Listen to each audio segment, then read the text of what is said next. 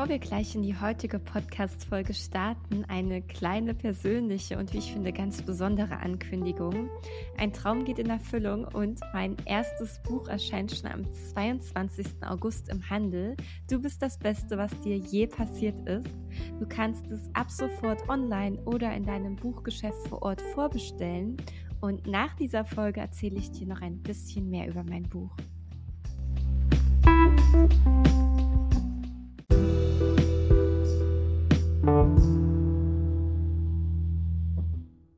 In dieser Folge meines Podcasts Glücklich sein spreche ich mit einem Menschen, dessen Schaffen und innere Einstellung ich unglaublich inspirierend finde. Thorsten Havener. Thorsten ist Mentalkünstler, internationaler Bestsellerautor, führender Experte für Körpersprache, Charakterkunde und Menschenkenntnis und einer der bekanntesten deutschen Entertainer und Speaker. Sein Durchbruch gelang ihm 2005 mit dem TV-Special Der Gedankenleser und es folgten ausverkaufte Tourneen durch Deutschland, Österreich und die Schweiz. In diesem Interview teilt er seine persönlichen Erfahrungen und Erkenntnisse darüber, was Glück für ihn bedeutet und wie man ein erfülltes Leben führen kann. Darüber hinaus gibt Thorsten wertvolle Tipps, wie wir alle im Leben zufriedener werden und unsere Träume verwirklichen können. Ich freue mich auf eine wundervolle Folge Thorsten, schön, dass du da bist. Danke für die Einladung und danke für diesen roten Teppich. Ich freue mich auch sehr. Sehr gerne. Wir starten auch direkt ähm, so richtig rein in das Thema. Ich habe eine Frage mitgebracht, die hat es in sich. Und zwar, was bedeutet Glück für dich persönlich? Hm. Das hängt jetzt wahrscheinlich von, der, von Tag zu Tag ab, welche Antwort ich dir da geben würde. Ich glaube nicht, dass es da eine einzige allgemeingültige Antwort gibt. Und ich denke, Glück ist komplett zu akzeptieren, was ist und damit zufrieden zu sein, wie es jetzt gerade ist. Ohne dabei zu vergessen, dass man natürlich Wünsche haben darf und Dinge, die man sich erfüllen möchte. Das meine ich damit überhaupt nicht. Aber ich habe mal den schönen Spruch gehört, es gibt überhaupt nur zwei Gründe, aus denen wir leiden. Und der eine Grund ist, du hast etwas nicht, was du unbedingt willst. Und der zweite Grund ist, du hast etwas, das du auf gar keinen Fall willst. Und in beiden Fällen akzeptieren wir die Situation nicht so, wie sie gerade ist. Und für mich, um dann die Frage abschließend zu beantworten, für mich bedeutet Glück, komplett zu akzeptieren, was ist und aus diesem Moment heraus zu arbeiten und zu gucken, wie kann ich es für mich denn vielleicht doch ändern, aber ohne, ohne dabei komplett zu akzeptieren, was gerade ist. Das meine ich. Mhm. Oder mhm. und dabei zu akzeptieren, was gerade ist. Das, ja. Ja, das heißt, äh, für dich hat Glück, wenn ich das richtig verstehe, ganz viel mit der eigenen mentalen Einstellung zu tun. Wie schaffst du es denn, ähm, deine mentale Einstellung derart auszurichten, dass du für hm. mehr Akzeptanz in deinem Leben sorgst? Das, Vanessa, ist natürlich die eine Million Euro Frage. Und ehrlich gesagt, ich schaffe das auch nicht immer. Das ist auch nicht weiter tragisch, weil auch wenn ich jetzt die großen Philosophen lese, ja, also ich habe mich sehr viel mit den Stoikern beschäftigt, finde Philosophie unglaublich spannend, denn die Philosophie ist ja die Lehre des richtigen Denkens. Und die schreiben ja selber auch, dass sie es nicht immer geschafft haben. Das heißt, worüber wir uns hier unterhalten, das ist das Ideal, wie es in, im idealen Fall wäre. Und ich denke, mit der Arbeit, die ich mache, da komme ich dem schon sehr, sehr nah. Aber dass ich das wirklich immer schaffe, das muss ich sagen, nein, so weit bin ich noch nicht. Da bin ich auch noch dran am Arbeiten. Aber ich kann dir sagen, wie diese Arbeit daran aussieht. Sehr gerne. Und für mich war eine Schlüsselerkenntnis, dass das Einzige, was wir kontrollieren können in unserem Leben überhaupt, ist unser Fokus, unsere Aufmerksamkeit. Ich kann überhaupt nicht kontrollieren, was um mich herum passiert. Natürlich kann ich bei mir zu Hause mein, mein Haus so einrichten, wie mir das gefällt und kann die Dinge so an die Plätze stellen oder an die Wand hängen, wie ich das möchte. Das meine ich damit aber nicht. Ich meine, dann kommt in den Nachrichten irgendetwas, das mich schockiert und schon sind meine Gedanken nicht mehr frei. Schon ist mein Fokus nicht mehr frei, weil wir leben in einer Welt, eingebunden in die Welt, in der wir sind. Äh, eins meiner Kinder kommt rein und sagt, ich habe Sorgen, weil das und das passiert ist und das kann ich überhaupt nicht kontrollieren und dann muss ich gucken, wie ich damit umgehe. Was ich damit sagen will, ist, wir sind eingebunden in eine Welt, in der alles miteinander verknüpft ist.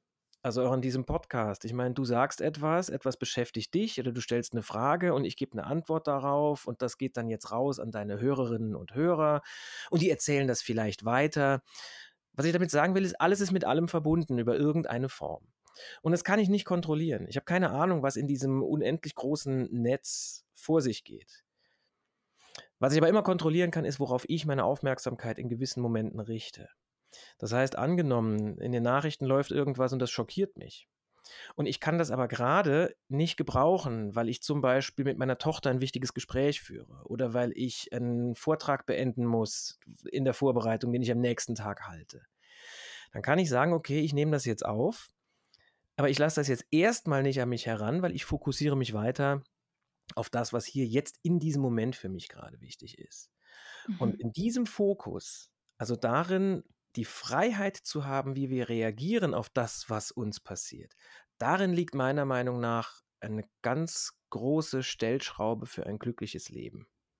Mhm. Ich bin da voll und ganz deiner Meinung. Ich bin auch ein großer Fan von Aufmerksamkeitsfokussierung, davon, dass wir ähm, unsere Gedanken ja doch in der Hand haben und kontrollieren können bis zu einem gewissen Grad, in welche Richtung lenken wir sie. Natürlich nicht immer, nicht in jeder Situation. Ähm, und gleichzeitig, obwohl dieses Wissen da ist, weiß ich, dass es vielen Menschen trotzdem manchmal schwerfällt, das aktiv umzusetzen. Was Na hat dir denn dabei geholfen oder was hilft dir denn dabei im Alltag? Also auch da muss ich sagen, was ich hier sage, ist das Ideal. Ich schaffe das auch nicht immer. Also manchmal kommt jemand, erzählt mir etwas und das berührt mich dann total oder verärgert mich auch vielleicht und in dem Moment möchte ich das eigentlich nicht und ich kann dann auch nicht sagen, okay, ich schiebe das jetzt ganz weg und fokussiere mich nur hier drauf. Das kommt dann schon auch manchmal immer wieder und ärgert dich oder oder macht irgendwas mit dir, dass du zweifelst. Also so ganz frei bin ich davon auch nicht. Aber nochmal, die Richtung können wir bestimmen. Also wir können nicht den Gedanken selbst bestimmen, der kommt, aber wir können die Richtung bestimmen, die unsere Aufmerksamkeit hat. Das ist es. Und dieses komplette Akzeptieren von dem, was gerade ist, um es dann zu ändern, wenn es mir nicht gefällt. Da gibt es natürlich ein paar tolle Methoden. Ich hatte vor zwei Jahren ein Treffen mit einer sehr, sehr guten Freundin, die mir erzählt hat, dass sie eine sehr schwere Krankheit hat was für sie insofern noch äh, belastender war, weil sie selber Ärztin ist und ganz genau wusste, was diese Behandlung, die ihr bevorsteht, was das bedeutet. Also wenn wir so eine Diagnose bekommen, dann können wir uns das vielleicht nicht so ausmalen, weil wir nicht in dem Thema sind. Sie wusste also ganz genau, was es bedeutet. Sie wusste ganz genau, wie hoch sind die Chancen, dass ich aus der Sache nicht gut rauskomme. Und dann kam sie zu mir und hat gesagt, Thorsten, du kennst dich doch mit diesen Dingen aus. Also letzten Endes hat sie mir genau die Fragen gestellt, die du mir gerade gestellt hast. Was kann ich denn machen? Und dann habe ich gesagt, als allererstes musst du jetzt mal akzeptieren, dass das so ist. Also das wirst du nicht ändern können. Das, langfristig willst du das natürlich ändern und du unterziehst dich dieser Behandlung, um das zu ändern. Du bist bei den Besten, die es gibt, aber erstmal musst du akzeptieren, das ist jetzt genau so. Und dann sagt sie, ja, wie mache ich das denn? Das ist ja auch, eine, weißt du, sonst sind das ja nur Kalendersprüche. Also ja, du musst akzeptieren, was ist. Ja toll, wenn dir keiner erzählt, wie das geht, ist das ein Wandtattoo, da kannst du nichts mit anfangen. Das ist ja vielleicht sogar eher noch zynisch, wenn du danach nicht eine Lösung anbietest. Und ich habe gesagt, mach doch mal Folgendes. Guck dir doch mal um in diesem Raum, in dem wir jetzt gerade sind, guck dir mal alle geraden Formen an. Mhm. Dann sage ich, jetzt guck dir mal alle rechten Winkel an. Mhm. Und jetzt schau dir mal alle runden Formen an. Ja, und jetzt hör mal ganz genau auf den Klang meiner Stimme. Mhm. Und jetzt hör doch mal ganz genau hin, was hier noch für Geräusche sind. Ja, also wie oft hast du denn jetzt in dieser kurzen Zeit, in der du das gemacht hast, wie oft hast du denn jetzt gerade an das gedacht, was dir bevorsteht? Und sagt sie ja gar nicht. Das heißt, mhm. siehst du, das ist der Punkt. Wenn du merkst, dass ein Gedanke an die Zukunft dir Energie zieht, dann ist ein sehr guter Ansatz, in den Moment zu kommen und sich auf alles zu konzentrieren, was gerade jetzt ist. Also ich meine auch wirklich genau in dieser Sekunde, um diese Energie, die gedankliche Energie an die bevorstehende Zukunft ins Jetzt zu ziehen und damit diese Energie wirklich sehr, sehr stark abzuschwächen, im, be im besten Fall sogar ganz wegzunehmen. Mhm. Denn was ist Angst? Was ist Sorge? Was ist Zweifel?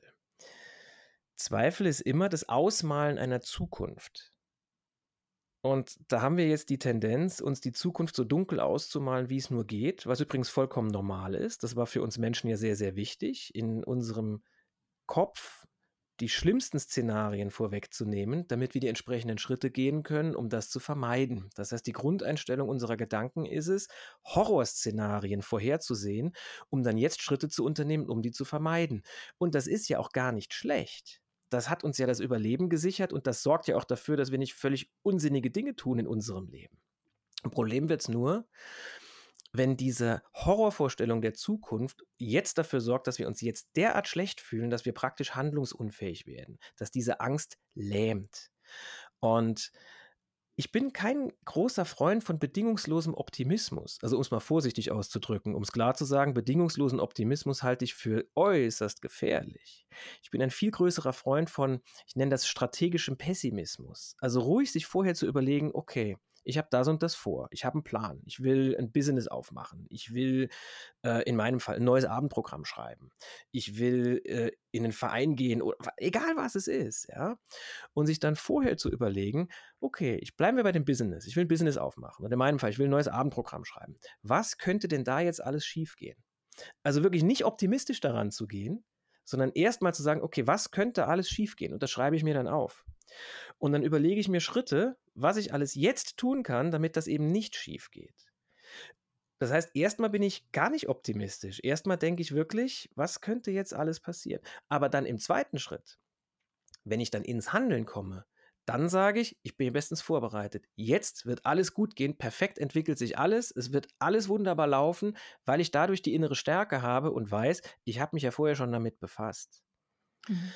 Bei dem Beispiel meiner Freundin war das jetzt allerdings anders. Ich habe zu ihr nicht gesagt, was könnte bei der Operation alles schiefgehen, weil das natürlich völliger Unsinn gewesen wäre. Da habe ich zu ihr gesagt, hast du die Besten, die da an dir arbeiten? Hast du die besten Chirurgen, hast du die besten Fachleute, die besten Mediziner und so weiter? Dann sagt sie, ja, ich habe absolut die Besten. Dann sage ich, dann gib jetzt mal die Kontrolle ab. Die wissen genau, was sie tun. Jetzt vertraue einfach darauf, dass diese Menschen ihr Handwerk verstehen und geh damit Zuversicht rein.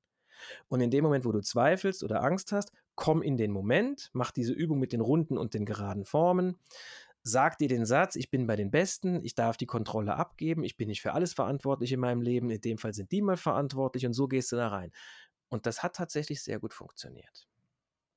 Das freut mich sehr zu hören. Mhm. Und ähm, ich finde das richtig schön, was du gesagt hast, dass wir uns ruhig auch mal Horrorszenarien ausmalen dürfen. Ähm, ich mache das tatsächlich auch mit äh, Klienten und Klientinnen, dass wir so ins Kopfkino reingehen und dann mal schauen, okay, was kann denn schiefgehen? Aber ja, es gibt auch eine Lösung dafür. Also, dass man diesen Fokus dann wieder in diese lösungsorientierte Richtung lenkt und schaut, okay, selbst wenn Hürden auf mich zukommen, selbst wenn es da Hindernisse gibt, ich werde immer meine ähm, ja, Wege finden, finden, um dahin durchzukommen.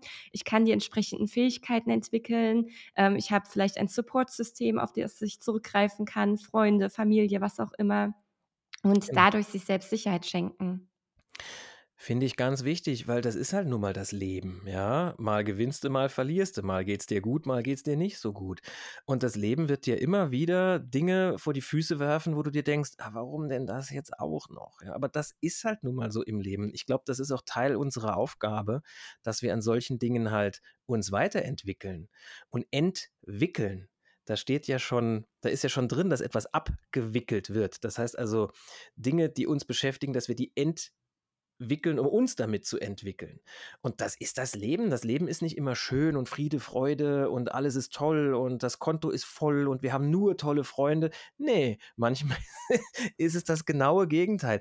Und meine Erfahrung ist, dass es tatsächlich vollkommen egal ist, mit wem du dich unterhältst, ob das wohlhabende Menschen sind oder Menschen, die nicht so wohlhabend sind, ob, ob das gebildete Menschen sind oder Menschen mit weniger Bildung.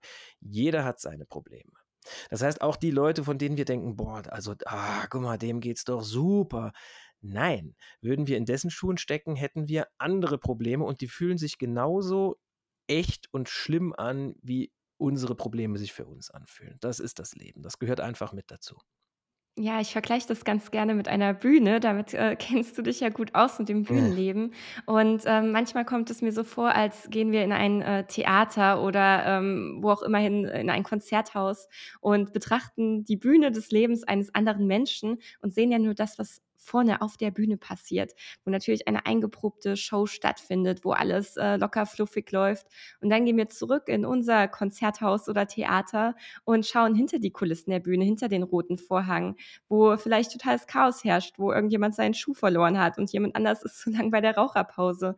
Und wir vergleichen quasi unfair, weil wir das Bild vor der Bühne eines anderen Menschen oder auf der Bühne mit äh, unserem Bild hinter den Kulissen vergleichen. Optimal. Also wirklich ein ganz tolles Bild. Genauso ist es. Und würden wir die anderen Backstage-Bereiche kennen, wüssten wir, die kochen auch nur mit Wasser und die führen auch ein menschliches Leben. Ja, und da gehört einfach alles mit dazu, die ganze Klaviatur. super Vergleich. Ja, danke schön. Ähm, du hast vorhin Aufmerksamkeit erwähnt, du hast Energie erwähnt. Das passt ja super gut zu einem der sieben Grundsätze von Huna. Ähm, mhm. ich habe mich vorher natürlich so ein bisschen über dich informiert und äh, rausgefunden, dass äh, du diese ähm, Philosophie oder diese spirituelle Praxis, die ursprünglich aus Hawaii kommt, ähm, dass du da ein ja, Fan von bist, würde ich jetzt mal sagen, oder Verfechter oder wie auch immer wir es bezeichnen wollen. Kannst du etwas mehr darüber erzählen und was ähm, diese Philosophie für dich persönlich bedeutet? Sehr gerne. Also Huna und dieser Grundsatz, den ich eben angedeutet habe, die Energie folgt der Aufmerksamkeit, das ist der dritte von sieben Grundsätzen. Huna ist eine Lehre, die aus Polynesien kommt. Und ähm, das tönt für uns dann immer so, als wenn da alle mit so einem Blumenkranz um den Hals am Strand rumtanzen würden. Äh, und das ist sogar ein Teil davon, wenn man das möchte, aber das ist überhaupt nicht die Essenz dessen, was da los ist, sondern äh, Huna ist eine für mich Lebensphilosophie mit einem doch auch spirituellen, sehr, sehr starken spirituellen Teil, ähm, die darauf, die das Ziel hat, Harmonie herzustellen. Also das ist praktisch das ähm, Ziel alles, von allem, was wir tun, ist es, in Harmonie zu kommen. Und dabei das was passiert in sieben Grundsätze einteilt und in vier Ebenen der Wahrnehmung. Und diese sieben Grundsätze, die lassen sich tatsächlich auf alles im Leben anwenden. Das Schöne bei Huna ist, dass es also kein Dogma ist. Du musst da gar nichts machen. Du kannst da alles machen, wenn es dir hilft, um Harmonie herzustellen und dabei keinem anderen schadet. Und es ist ein offenes System. Das heißt, wenn du mir jetzt zum Beispiel so ein Bild vorschlägst, wie das Theater, ne? wir sehen nur das Stück des anderen, kennen den Backstage-Bereich nicht, aber unseren eigenen schon, dann würde ich das sofort in einen dieser Grundsätze einordnen können. Und wenn das mir hilft, dieses Bild, dann bleibt es da drin. Und wenn ich denke, nee, da hat die Vanessa was gesagt, das das mag für sie so stimmig sein, für mich nicht, dann würde ich in Huna nicht mit dir darüber diskutieren, Warum soll ich mit dir über etwas diskutieren, was bei dir wunderbar funktioniert? Ich würde es nur einfach in meinen Werkzeugkasten nicht reinlegen. Und diese sieben Prinzipien, und um das abzuschließen, Du kannst es auf jeden Bereich anwenden. Das heißt, du kannst ein Huna-Podcaster sein in deinem Fall. Ja? Ich bin ein, ein Huna-Gedankenleser, wenn du es so nimmst, in meinen Abendprogrammen. Oder ein Huna-Mind-Mentor. Du könntest aber genauso gut ein Huna-Zahnarzt sein und du kannst Huna die Spülmaschine ausräumen. Also immer dann, wenn du in einem Moment, in dem keine Harmonie da ist, dafür sorgst, dass Harmonie reinkommt, über deinen Körper und deine Gedanken, und deine Aufmerksamkeit, dann ist das letzten Endes Huna. Und die sieben Grundsätze, da können wir auch kurz drauf eingehen. Der erste ist, die Welt ist das, wofür du sie hältst. Was übrigens bedeutet, dass für den anderen auch die Welt das ist, wofür der andere die Welt hält. Also mit einem Paradoxon, dass nämlich in ganz vielen Fällen die Welt das ist, wofür du sie hältst, du dadurch die Dinge aber nicht so siehst, wie sie wirklich sind. Das heißt, die Welt ist manchmal halt auch eben nicht das, wofür du sie hältst. Sehr paradox. Müsst man, da könnte man einen ganzen Podcast drüber machen. Das zweite ist, es gibt keine Grenzen. Das habe ich eben ja auch schon angesprochen. Wir sind einfach keine Insel als Menschen. Ich habe kürzlich ein tolles Buch gelesen, Das größere Wunder heißt es. Von, ah, ich habe den Namen des Autoren vergessen, weil der auch Gladic, ich weiß es nicht mehr genau, also das größere Wunder findest du sofort. Und da hat der Autor wunderbar beschrieben, wie der Protagonist in einem Restaurant eine Suppe isst und sagt, das Salz in dieser Suppe kommt aus dem Himalaya und das Gemüse in dieser Suppe kommt aus der Schweiz. Und äh, die, das Wasser in dieser Suppe, das kommt von hier. Also das war dann wieder ein anderer Ort direkt an der Schweizer Grenze. Und der Koch, der kommt aus, äh, weiß ich nicht mehr, London, ich sage jetzt irgendwas. Ja? Oder das Porzellan, das wiederum kommt aus Meißen, aus Deutschland und so weiter und so fort. Und der beschreibt das viel schöner, als ich es jetzt in Worte fassen kann. Und der letzte Satz war irgendwie, ein Teller Suppe, darin die ganze Welt. Und genau so ist es egal was du tust, du bist eingebunden in einen Kontext. Und das geht schon bei sowas Einfachem, Alltäglichem los wie äh, Brötchen kaufen beim Bäcker, ja. Du gehst dahin, du bist freundlich zu der Angestellten, die dir die Brötchen verkauft, dann machst du vielleicht deren Tag, weil davor nur Idioten mit ihr zu tun hatten und sie unfreundlich behandelt haben und schon hast du wieder etwas rausgetragen. Umgekehrt genauso. Die legt da etwas in eine Tüte und gibt das dir, sodass du wieder was zu essen hast. Das heißt, wir sind einfach in ein Riesensystem eingebunden. Wir sind dabei eben nicht allein. Und es ist auch nicht egal, was wir tun sondern das kann sich über dieses Grenzenlose ganz schnell verbreiten. Und da gibt es ja auch zahlreiche Studien, die gezeigt haben, dass die Art und Weise, wie wir handeln, maßgeblich dafür sorgt, wie andere Menschen sich dadurch fühlen, die das dann wiederum weitertragen. Das nur als eine Facette in diesem Konzept. Das zweite ist die, das dritte ist die Energiefolg der Aufmerksamkeit, haben wir schon kurz gehabt. Das vierte haben wir auch schon kurz gehabt. Jetzt ist der Augenblick der Kraft. Das heißt, wenn ich leide, dann leide ich ja hauptsächlich, weil ich mir aus der Zukunft etwas ins Jetzt ziehe, womit ich nicht zufrieden bin oder genauso ein Unsinn, wenn ich das und das habe, bin ich glücklich oder in Zukunft bin ich glücklich. Es gibt ja keine Zukunft in dem Sinne, in der ich glücklich sein kann. Das heißt, ich muss akzeptieren, was jetzt gerade ist, um dann die richtige Kraft haben, jetzt zu handeln, um die Zukunft so, gestalten, so zu gestalten, wie mir das vorschwebt. Das ist jetzt ist der Augenblick der Kraft. Oder auch die Vergangenheit spielt ja in dem Sinne keine Rolle. Also die Vergangenheit spielt ja nur eine Rolle, wie sie dafür sorgt, wie du dich jetzt fühlst. Also wie du, wie du das, was dir passiert ist, beurteilst, das spielt die Rolle. Und nicht wirklich, wo du herkommst oder welche Hautfarbe du hast oder was in deiner Vergangenheit passiert ist. Vorausgesetzt natürlich, das war jetzt nichts Traumatisches. Also das, ich gehe jetzt mal von einem ähm, in, im besten Sinne gesunden Geist aus, ja. Ähm, der nächste Grundsatz ist, alle Kraft kommt von innen. Das heißt, ähm, das Außen sollte nicht darüber bestimmen, wie kräftig du in deinen Gedanken bist. Der Philosoph nennt das ja auch die innere Burg. Und da habe ich heute noch einen tollen Satz gelesen oder einen tollen Text von einem meiner Philosophenfreunde, der Dr. Albert Kitzler, der übrigens auch einen tollen Podcast hat, äh, Podcast hat und der ähm, sehr, sehr tolle tägliche E-Mails verschickt. Und da war ein Satz drin von Plutarch. Äh, und ich kann ihn jetzt nicht äh, äh, komplett wiedergeben und noch nicht auswendig sagen, aber es ging darum, dass wenn der Körper krank ist, dann leidest du natürlich und das ist vielleicht auch sehr schmerzhaft, aber wenn nur der Körper krank ist und deine Gedanken nicht, dann handelst du immer noch angemessen. Wenn aber dein Geist krank ist, dann kann das dafür sorgen, dass du völlig unangemessene Handlungen ausführst und völlig idiotisch dich verhältst. Und das ist dann für dein Leben, kann das stärkere Auswirkungen haben. Das heißt, für Plutarch war die geistige Gesundheit wichtiger als die körperliche, wobei natürlich beide sehr, sehr wichtig sind ich möchte das jetzt auch nicht werten, ich möchte das nur wiedergeben und damit diesen Grundsatz demonstrieren. Ne? Alle Kraft kommt von innen. Und das bedeutet auch, du entscheidest. Also du entscheidest, ob dich etwas schlecht gelaunt macht oder nicht.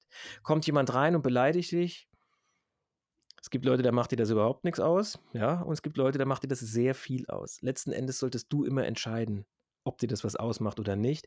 Auch hier beschreibe ich ein Ideal, da bin ich auch nicht frei von, aber es wäre das Ideal. Ne? Alle Kraft kommt von innen. Dann haben wir ein sehr schönes Prinzip, das heißt Aloha. Das heißt, alles, was du mit Liebe machst, alles, was du mit Freude an der Sache machst, das hat mehr Kraft. Und das stimmt natürlich, also jetzt könnte man natürlich sagen, was, wenn einer aus Rache handelt, das hat doch unglaubliche Kraft. Ja, das stimmt, aber die macht dich ja auch selber krank. die verbittert dich ja auch selber. Das heißt, um Harmonie herzustellen, ist es viel besser für etwas zu kämpfen, als gegen etwas zu kämpfen. Und das kann letzten Endes dasselbe Ziel haben. Also Mutter Teresa ist mal gefragt worden, kommst du mit auf die Antikriegsdemo? Und dann soll Mutter Teresa gesagt haben, nein, demonstriert für Frieden, dann gehe ich mit. Das heißt, das Ziel ist genau dasselbe. Aber es ist ein Riesenunterschied, ob du für etwas kämpfst oder kämpfst oder gegen etwas kämpfst. Und da bist du im Huna halt eher, guckst immer, wofür bin ich und was kann ich dafür tun, damit deine Gedanken einen anderen Dreh haben, damit du einen anderen Fokus hast und dich besser fühlst damit. Und das waren jetzt die sechs Prinzipien waren das. Das siebte ist, die Wirksamkeit ist das Maß der Wahrheit. Das habe ich auch schon kurz angesprochen das, was für dich funktioniert, das ist richtig, das ist gut, das solltest du tun, wenn es dir nutzt und keinem anderen schadet. Das heißt, angenommen, du hast ein Ritual, bei dem du einen Espresso trinkst und das bringt dich komplett zur Ruhe, ja, dann nimmst du das. Und wenn du sagst, ich mag keinen Espresso, dann kann ich der Supercoach sein und sagen, das ist das Beste, was es gibt. Dann sagst du, nee, ich trinke das halt nicht gern. Dann musst du was anderes machen. Das heißt, du nimmst dir die Dinge, von denen du merkst, das ist für mich das Richtige. Und das benutzt du in deinem Leben. Wirksamkeit ist das Maß der Wahrheit. Was übrigens auch bedeutet, dass du dir ganz oft nicht von anderen Leuten erzählen lassen solltest, was richtig ist und was nicht und was funktioniert und was nicht. Das musst du für dich entscheiden. Und das wiederum jetzt, da merkst du, die greifen alle zusammen, das wäre dann alle Kraft kommt von ihnen. Also erstmal ein ganz kurzer Abriss über die sieben Prinzipien und ich weiß noch, als ich das das erste Mal gelesen habe, das war 88, 89, das war ein Buch, das mein Vater mir geschenkt hat, weil der gesehen hat, ah, mich interessieren solche Dinge, mich interessiert Mentaltraining, mich interessiert so eine Lebensphilosophie. Und dann hat er mir dieses Buch geschenkt und gesagt, guck dir das doch mal an, das könnte was sein für dich, habe ich gerade gelesen und das war's. Also ich habe mich dann sehr, sehr intensiv mit dieser Philosophie befasst, ähm, habe dann aber gemerkt, dass all die anderen Philosophien, mit denen ich mich dann zumindest mal oberflächlich befasst habe, alle dasselbe Ziel hatten. Also auch wenn du jetzt die indische Philosophie nimmst oder die uralte chinesische Philosophie und auch die Griechen, die uns in Europa ja eigentlich am nächsten sind. Das Ziel ist immer dasselbe. Das Ziel ist es nämlich, ein gutes Leben zu führen, ein zufriedenes Leben zu führen, ähm, mit einer, die Griechen nennen das inneren Burg, wo du einfach das, was im Außen so los ist, nicht so an dich ranlässt, dass es deine Werte, deinen Charakter, deine Persönlichkeit äh, daran hindert, sich zu entwickeln. So würde ich das sagen. So, super lange Antwort. Spannend. Eine super spannende und tolle Antwort. Vielen Dank dafür. Ich hatte so viele Gedanken und ähm, Bilder währenddessen in meinem Kopf. Ich versuche die jetzt mal so raus zu extrahieren. Und zwar hast du jetzt gerade schon die indische Philosophie nochmal erwähnt. Und ich musste tatsächlich auch an das Konzept von Karma denken, mhm. als du meintest, dass alles miteinander verbunden ist, dass ähm, wir viel auf energetischer Ebene geben und nehmen. Du hattest das Beispiel mit dem Supermarkt gebracht, mit der Kassiererin und dass wir ähm, ihren Tag umwandeln können, wenn wir zum Beispiel die erste nette und freundliche Begegnung des Tages sind. Inwieweit siehst du denn Parallelen zwischen Huna und ähm, dem Prinzip von Karma? Das ist interessant, dass du genau dieses eine Prinzip ansprichst, denn in Huna haben wir ja einmal das Prinzip, jetzt ist der Augenblick der Kraft und wir haben das Prinzip, alle Kraft kommt von innen. Und die schließen das Prinzip von Karma aus. Karma bedeutet ja, du hast etwas Gutes getan, ich glaube, in der indischen Philosophie vielleicht sogar in einem vorherigen Leben, wenn ich richtig informiert bin. Ne? Und automatisch würdest du dafür irgendwann belohnt oder umgekehrt. Du hast irgendetwas Schlechtes getan und dafür wirst du automatisch in deinem Leben oder in einem späteren in der indischen Philosophie bestraft. In Huna existiert dieses Prinzip überhaupt nicht, weil du jederzeit die Möglichkeit hast, dich und dein Leben zu ändern. Und zwar jetzt. Das heißt, deine Vergangenheit, also Karma sagt ja praktisch, deine Vergangenheit hat eine unglaubliche Kraft und du kannst dem eigentlich nicht entweichen. Wenn du etwas Gutes getan hast, musst du dafür belohnt werden irgendwann. Das ist ein Naturgesetz. So die Inder, ne? Und wenn du was Schlechtes getan hast, dann musst du dafür bestraft werden. Das ist ein Naturgesetz. Huna sagt, die Vergangenheit spielt gar keine Rolle. Die Vergangenheit spielt nur eine Rolle, so wie du jetzt darüber denkst. Was überhaupt kein Freibrief dafür ist, sich schlecht zu benehmen, anderen Leuten Leid zuzufügen. Ganz im Gegenteil. Also das Aloha-Prinzip sagt dir, das sollte man auf gar keinen Fall tun, ja, weil du schadest damit immer dir selbst, weil du, dein Unterbewusstsein nimmt das alles mit und du wirst leiden. Aber du brauchst nicht zu leiden, weil du vielleicht vor acht Jahren mal deinem Partner gesagt hast, äh, du bist doof. oder weil du vor fünf Jahren mal nachts um drei über ein Stoppschild gefahren bist und nicht Halt gemacht hast. Ja, es gibt Leute, die, also das sind jetzt natürlich Extrembeispiele, aber es gibt ja Leute, die leiden wegen irgendetwas, was auf der Welt gar keine Rolle mehr spielt. Und auch die Person, mit der das zu tun hat, die hat das vielleicht schon vergessen. Also ich kann mich erinnern, ich bin mal sehr, sehr ruppig mit meiner Tochter umgegangen, als sie noch recht klein war. Und es tut mir heute noch leid, wirklich. Und ich bin äh, kürzlich zu ihr hin, die ist inzwischen 14. Ne? Und da habe ich gesagt, weißt du eigentlich noch, damals habe ich das und das und das gesagt zu dir, in dem und dem Moment. Und ich möchte dir sagen, das tut mir heute noch leid. Und dann schaut sie mich an und sagt, hä? Wovon redest du? Ich weiß das überhaupt nicht mehr. Vergiss es. Und das ist so ein typisches Beispiel. Mir war das ein Bedürfnis, da um Entschuldigung zu bitten, weil mir das wirklich immer wieder leid getan hat und auch immer noch. Und meine Tochter sagt, hä, ich weiß das schon gar nicht mehr. Ich habe das gar nicht so wahrgenommen. Das ist mir eigentlich, also die haben überhaupt keine Erinnerung mehr daran und es hat auch, also in unserer Beziehung keinen Schaden hinterlassen, ja. Und sowas meine ich. Das tragen wir mit uns rum und Karma würde ja bedeuten, du wirst dafür bestraft. Vielleicht ist die Strafe tatsächlich, dass du dich jetzt so schlecht fühlst dadurch immer noch. Das könnte ja auch sein. In Huna sagst du, ja, das Ereignis selbst hat keine Kraft über mich mehr, sondern nur wie ich darüber denke. Und das kannst du jederzeit ändern. Das heißt, du kannst, wie du über etwas denkst, das vergangen ist, kannst du jederzeit ändern. Zuerst einmal, und da sind wir wieder dabei, über die Akzeptanz. Das war so. Ich kann das nicht mehr ändern. Kein Mensch kann die Vergangenheit ändern. Aber ich kann die Szene mir anders vorstellen, zum Beispiel. Also angenommen, nehmen wir ein anderes Beispiel. Jemand hat was Blödes zu dir gesagt und dir ist keine schlagfertige Antwort eingefallen. Du ärgerst dich darüber. Und jetzt stehst du abends unter der Dusche, entspannst und da kommt die Antwort. Und sagst du, Mist, das hätte ich sagen müssen. Ah, das wäre gut gewesen, ja? Ja, dann sag das in Gedanken. Stell dir die Szene nochmal vor und beende sie so, wie du sie gerne beendet hättest. Denn dein Unterbewusstsein unterscheidet nicht zwischen Dingen, die du wirklich erlebt hast und Dingen, die du dir intensiv vorstellst.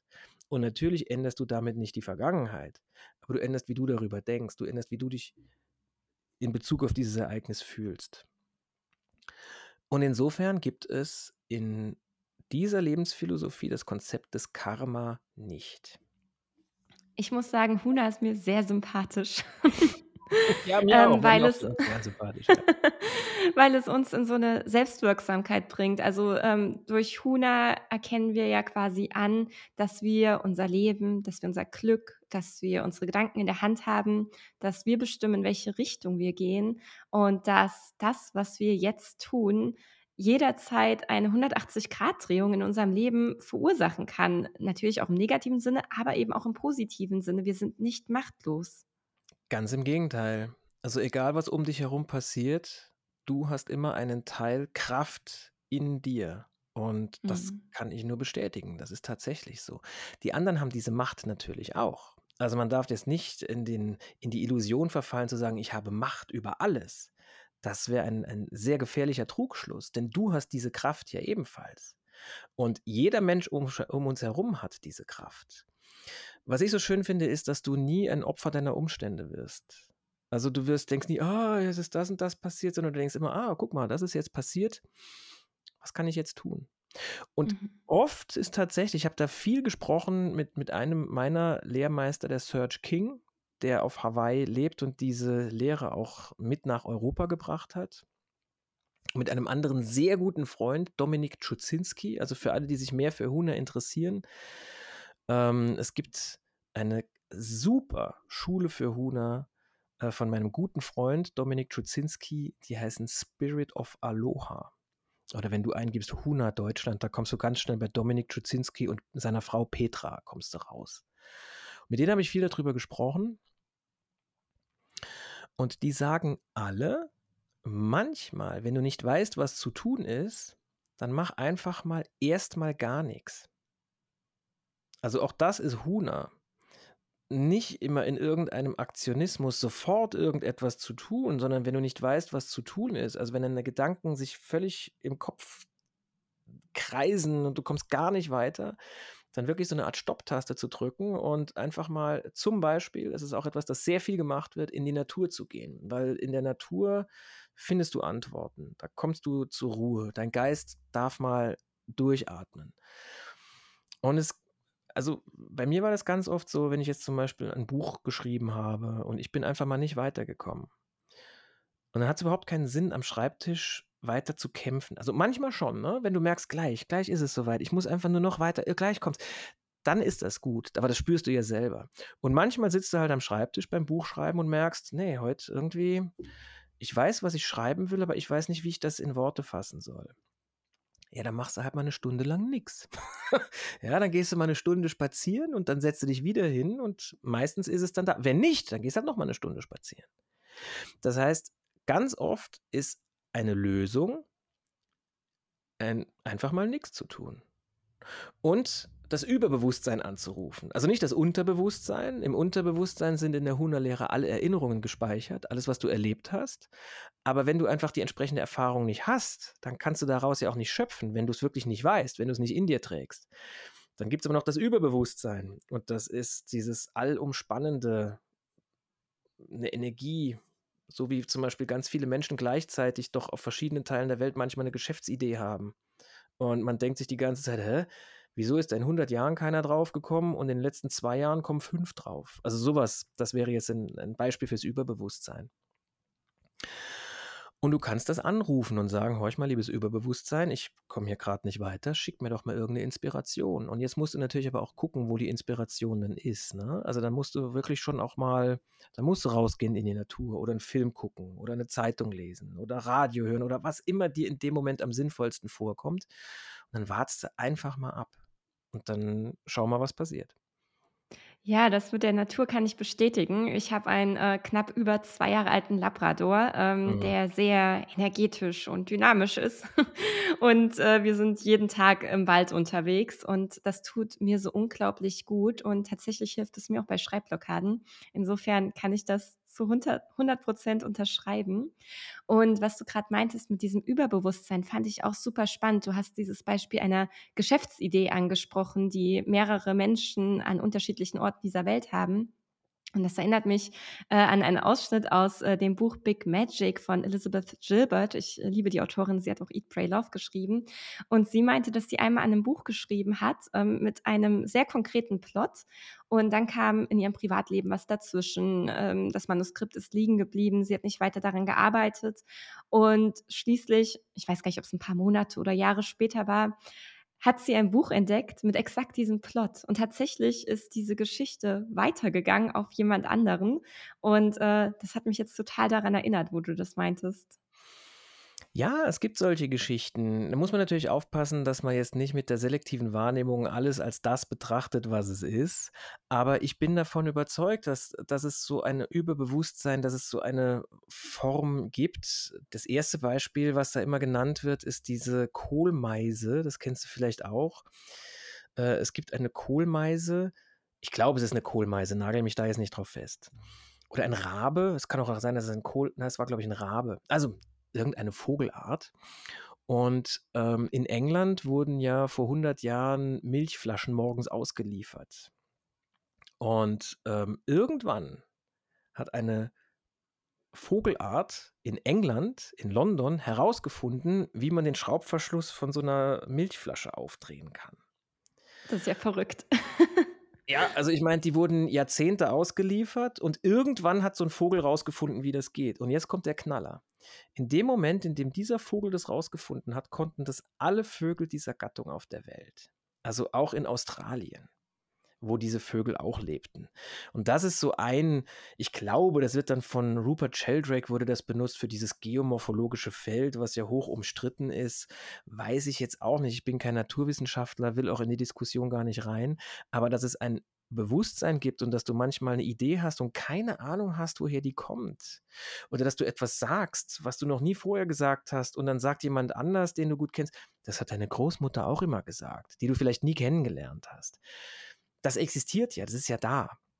Und auch jede Form der Inspiration und jede Form des, der, der Kreativität, wo etwas Neues geschaffen wird, das es vorher noch gar nicht gab, das lässt sich in dieses Überbewusstsein einordnen. Und ich arbeite da tatsächlich für mich recht viel mit, indem ich, wenn ich keine Idee habe, einfach mit mir selber spreche und sage, hör mal, liebes Überbewusstsein, schick mir doch mal eine Inspiration und es kommt eine.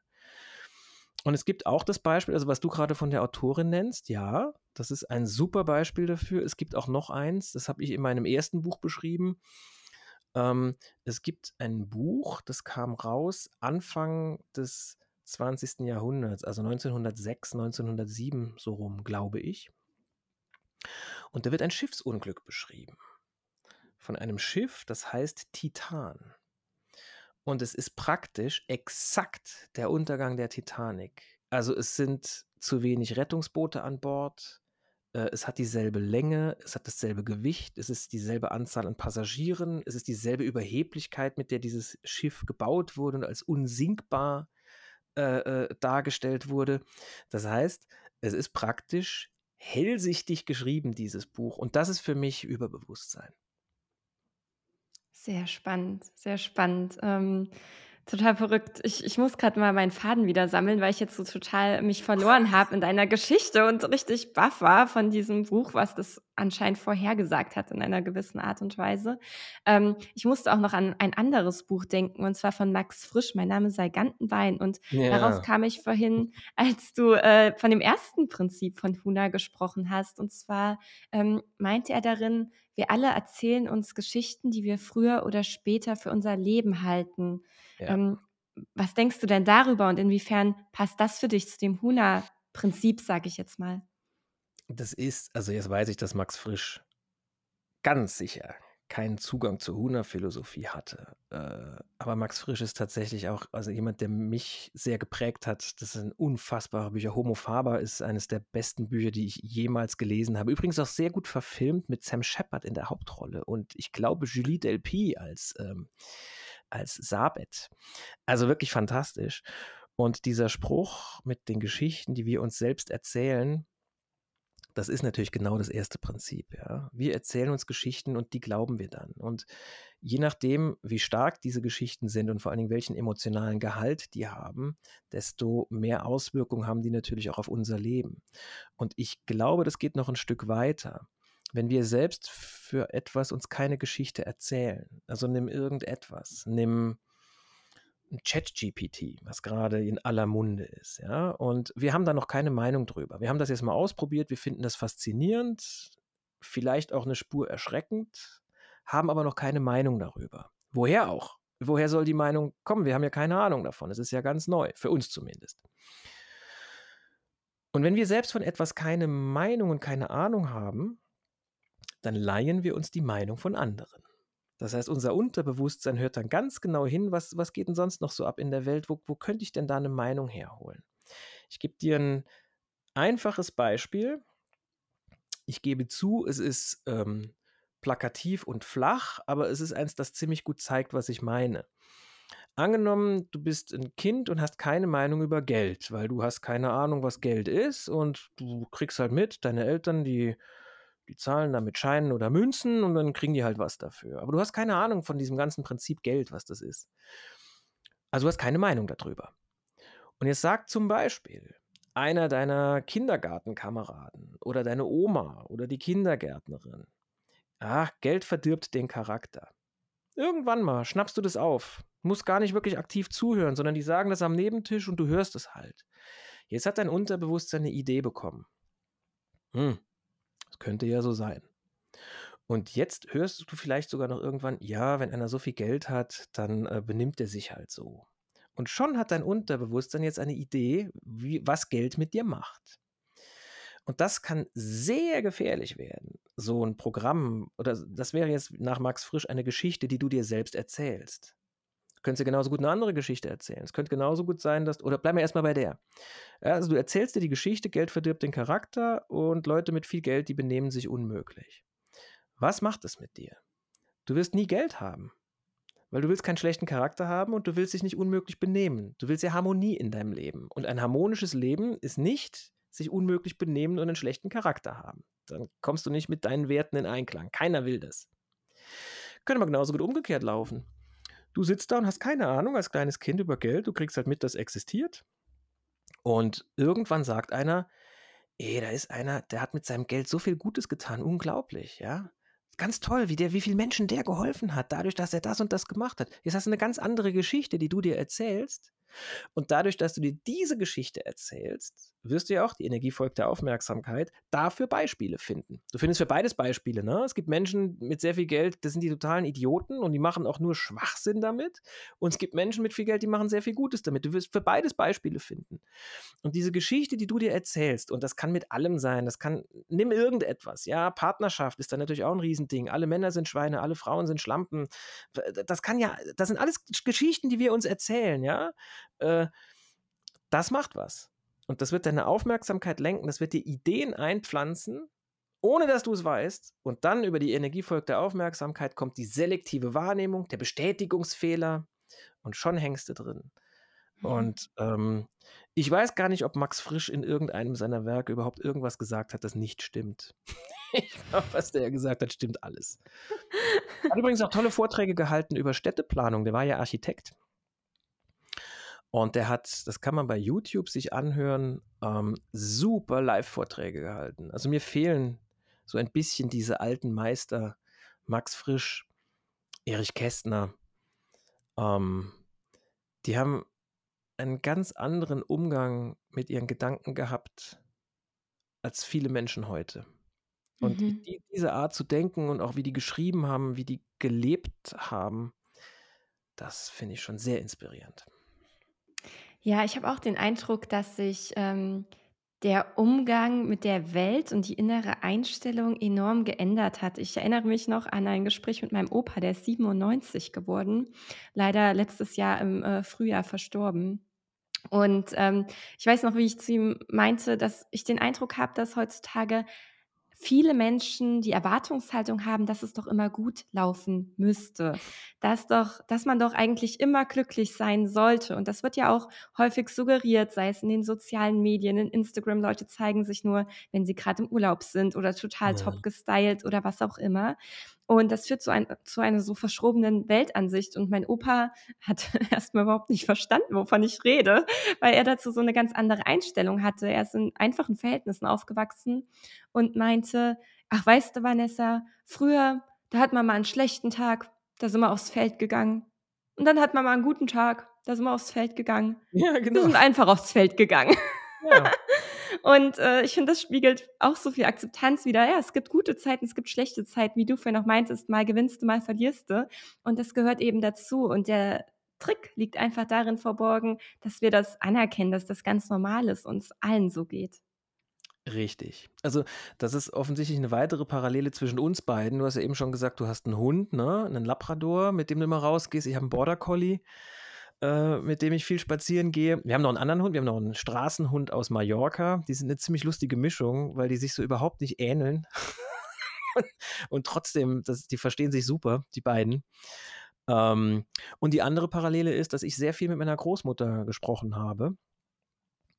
Äh, und ich habe auch den Eindruck, dass die ein anderes Verständnis vom Leben hatten. Also meine Oma, die war 1917 Jahrgang das heißt, die hat sehr bewusst den Zweiten Weltkrieg miterlebt und als kleines Kind auch noch die Nachwehen des Ersten. Also die hat ja die 20er Jahre dann als Kind erlebt und, und auch die Anfang 30er Jahre, diese Weimarer Republikzeit. In den Zweiten Weltkrieg ziemlich heftig. Und auch ihr Mann, mein Opa, der war dann auch in Kriegsgefangenschaft, der kam dann wieder zurück, der ist danach dann Architekt gewesen in der Wirtschaftswunderzeit die haben anders ein anderes Verständnis gehabt und auch einen anderen Anspruch an ihr Leben und auch ein anderes Verhältnis zu dem Wort Glück und glücklich sein.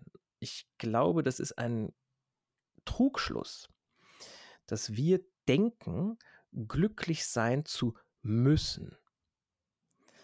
Und das führt dann in diesen ganzen Selbstoptimierungsscheiß von dem ich überhaupt nichts halte. Und dieses ganze äh, Instagram-Hochglanzleben, das, äh, um bei deinem Bild zu bleiben, ein Bühnenstück ist. Den Backstage-Bereich siehst du nicht, weil es ist wahnsinnig anstrengend, ständig sich so darzustellen, ständig fotografierbar sein zu müssen. Das ist ein Job. Und die paar Leute, die das gut und, und aufwendig machen, die machen das beruflich. Das darf man nicht vergessen. Wir haben andere Berufe. Du hast einen anderen Job, ich habe einen anderen Job und, und 90, ach, mehr. Fast alle anderen Menschen auf der Welt haben einen anderen Job, ja. Und wir wir müssen nicht glücklich sein. Wir können glücklich sein, wenn wir uns das erlauben und im Jetzt sind. Und ähm, ich glaube auch, dass es ein, ein Grundbedürfnis ist, sich mal sehr gut zu fühlen, aber Harmonie, und da sind wir wieder dabei, das kann nicht sein, dass du immer ständig 100% glücklich bist. Das geht nicht. Das wäre wieder die Natur. Mal bist du halt nicht so gut drauf wie in anderen Tagen. Und es ist genauso, wie du sagst. Du bist gut drauf, dann gehst du halt aufs Feld. In unserem Fall gehst du halt arbeiten und bist nicht so gut drauf, ja, gehst du trotzdem arbeiten. Und es glaube, ich glaube, es gibt einen riesen Unterschied zwischen dem im Moment glücklich sein und ein glückliches Leben führen. Das ist überhaupt nicht dasselbe. Also nimm mal als Beispiel. Du hättest jetzt, ich konstruiere, du hättest einen Verwandten, den du pflegst. Und das machst du über fünf Jahre hinweg, weil du diesen Menschen über alles liebst. Und jetzt kommt irgendwann einer und sagt, ey, Vanessa, lass uns heute in Freizeitpark fahren. Das würde dich mit Sicherheit glücklich machen und du sagst, ich kann aber heute nicht in den Freizeitpark fahren, weil ich habe die Verpflichtung, dahin zu gehen und diesem Menschen zu helfen. Ich habe dem das versprochen. Jetzt fährst du nicht in den Freizeitpark. Du hättest wahrscheinlich im Freizeitpark den schöneren Tag verbracht. Wärst vielleicht am Ende des Abends, wenn du kein schlechtes Gewissen gehabt hättest, das muss man ja voraussetzen, glücklich ins Bett gegangen. Okay. Aber glaub mir, wenn du ein, etwas tust, was sich erfüllt, also in dem Moment diesem kranken Menschen helfen zum Beispiel, dann führst du ein glückliches Leben wenn du dich nicht komplett aufzehrst. Davon halte ich auch nichts. Ja? Also man muss schon auch auf sich selbst achten. Aber ich glaube, du weißt, worauf ich hinaus will. Es gibt einen Unterschied zwischen glücklich sein müssen und ein glückliches Leben führen. Und das eine ist nämlich so ein Zwang und das dann auch unbedingt mit der ganzen Welt teilen müssen. Ne? Direkt noch ein Foto machen davon. und das andere ist ein Leben führen im Einklang mit deinem Charakter, mit deinem Wert, mit dem, was dir wirklich wichtig ist. Und das sind zwei grundverschiedene Dinge. Du, ich bin sprachlos, weil ähm, ich habe gelesen, äh, du bezeichnest dich nicht als Hellseher, sondern als Hinseher. Doch tatsächlich ähm, kommt es mir gerade so vor, als hättest du meine letzte Frage hell gesehen. Denn ich wollte dich eigentlich noch fragen, also ich könnte ewig mit dir sprechen, ich finde es so super spannend. Ähm, und gleichzeitig ähm, ist dann ja doch die Zeit da, die verrinnt. Und ich wollte dich eigentlich fragen, was so deine größte Erkenntnis über das Lebensglück ist. Du hast da jetzt schon so perfekt hingeleitet, aber vielleicht gibt es noch eine Sache, die du unseren Hörern und Hörerinnen noch mitgeben möchtest, wo du sagst, das müssen sie noch wissen. Das ist natürlich eine Riesenfrage, Vanessa. Und ich glaube, du kriegst so viele Antworten, wie du Menschen diese Frage stellst. Ja. Da muss ich jetzt kurz drüber nachdenken, was ist Lebensglück? Ich glaube, im Einklang zu sein mit dem, was ist, da haben wir es wieder, ist eigentlich dieselbe Antwort wie am Anfang. Ähm, und es gibt diesen, diesen Wolfgang Niedecken, den ich wahnsinnig gern mag, der Frontmann von BAP, der auch die ganzen Texte schreibt, der mich als junger Jugendlicher schon sehr mit seinen Texten berührt hat. Der hat in irgendeinem seiner Lieder mal diesen Satz geschrieben, da wo ich bin, will ich sein. Äh, und ich glaube, es geht danach noch irgendwie mit undressiert weiter. Also da, wo ich bin, will ich sein, undressiert, so wie ich bin. Und letzten Endes ist es das. Nicht irgendwo anders hinzu. Nochmal, wenn du irgendwo bist und du findest es total ätzend, dann haben wir alle Kraft kommt von innen und du kannst alles jederzeit ändern, dann musst du das ändern. Aber wir dürfen auch nicht vergessen, du nimmst dich jederzeit mit. Ich schaue ab und zu diese Dokus über Menschen, die auswandern weil das tatsächlich auch immer etwas war, das in meinem Leben, ich hatte immer den Wunsch auszuwandern, habe es aber nie gemacht. Es hat sich einfach nicht ergeben. Es hat einfach nie in meinen Lebensplan so reingepasst in dem Moment, wo ich es hätte tun können, wann immer andere Dinge dann irgendwie doch haben mir mehr bedeutet und ich habe es nie gemacht. Ja, habe eine Zeit lang im Ausland gelebt, aber das ist ja was anderes als Auswandern. Und irgendwann, so mit Anfang 40, also vor zehn Jahren, da saß ich hier, wo ich jetzt bin, und dachte mir, ist auch nicht schlimm.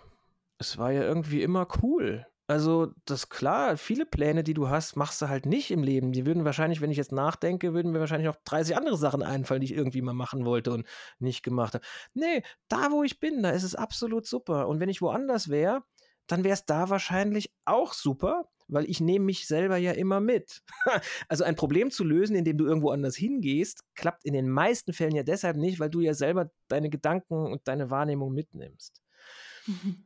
Und ich glaube, das ist es. Ähm, sich klarzumachen, da wo ich bin, will ich sein. Und wenn der Satz überhaupt gar nicht stimmt, also wenn du nicht mit den Menschen dich umgibst, die du magst, oder wenn du merkst, die Menschen, mit denen ich mich umgebe, nee, da muss ich mich verstellen, da bin ich fake, das ist ätzend. Wenn du nicht an dem Ort lebst, wo du dich wohlfühlst, oder umgekehrt, wenn du an dem Ort, in dem du dich, in, in dem du lebst, wenn du dich da nicht wohlfühlst, und wenn du einer Arbeit nicht nachgehst, die dich erfüllt, und zwar langfristig, nicht jeden Tag. Also unter uns, es gibt Abende, da geht der Vorhang auf und ich denke mir, boah, heute ist anstrengend, heute, ja. Und trotzdem, danach fühle ich mich jedes Mal super, immer. Ja, ist wie nach dem Hundespaziergang. Manchmal hast du keine Lust rauszugehen. Wenn du heimkommst, warst du froh, dass du warst. Es ist halt immer so. Oder oft so. Das heißt, das sind, glaube ich, die drei Faktoren, die wirklich wichtig sind. Da, wo ich bin, will ich sein die Menschen, mit denen ich mich umgebe, mit denen möchte ich mich umgeben und die Arbeit, der ich nachgehe, mit der möchte ich mich beschäftigen. Ich glaube, wenn die drei Faktoren stimmen, dann kommt der vierte, nämlich dass dein, dein Seelen, dein mentales Leben gesund ist, der kommt dann mehr oder weniger automatisch mit dazu. Thorsten, du meintest, dass ich vermutlich so viele Antworten bekomme, wie ich Menschen frage. Und ähm, genau das finde ich so unglaublich spannend und schön daran. Und gleichzeitig bin ich ganz deiner Meinung. Also bei allem, was du gerade genannt hast, ähm, würde ich eine Unterschrift drunter setzen. Vielen Dank danke dir. Sehr. Sehr, sehr gerne. danke nochmals, danke für die Einladung. Hat mich sehr gefreut. Ich freue mich riesig, dass du da warst.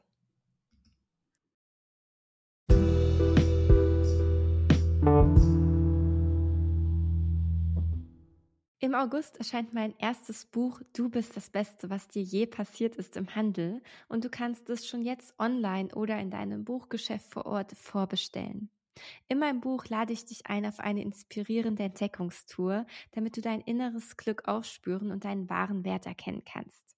Ich zeige dir in meinem Buch, wie du die Fesseln limitierender Glaubenssätze und Verhaltensmuster sprengen kannst und du lernst dabei dein Wunschleben zu manifestieren, starke Ziele zu setzen und innere Blockaden zu überwinden. Außerdem erfährst du, wie du den Fokus deiner Gedanken auf das Positive richtest und das Gesetz der Anziehung erfolgreich für dich nutzt. Mein Buch ist kein schnöder Ratgeber. Ich möchte dir nicht erzählen, was du tun musst, um endlich glücklich zu werden. Denn das Glück, da gibt es keine One-Size-Fits-All-Lösung für.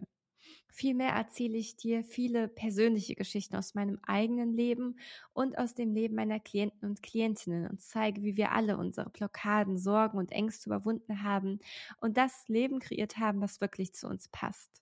Du kannst dich also gefasst machen auf eine Menge tiefgründiger Reflexionsfragen, bewegender Geschichten, kraftvoller Techniken und du wirst nicht nur eine Menge zum Nachdenken haben, sondern auch eine Menge zum Lachen. Mein Buch soll Spaß machen und mein Buch wird Spaß machen. Und ich freue mich riesig, wenn du es dir vorbestellst und wir uns dann schon bald wieder hören oder lesen in Du bist das Beste, was dir je passiert ist. Danke dir.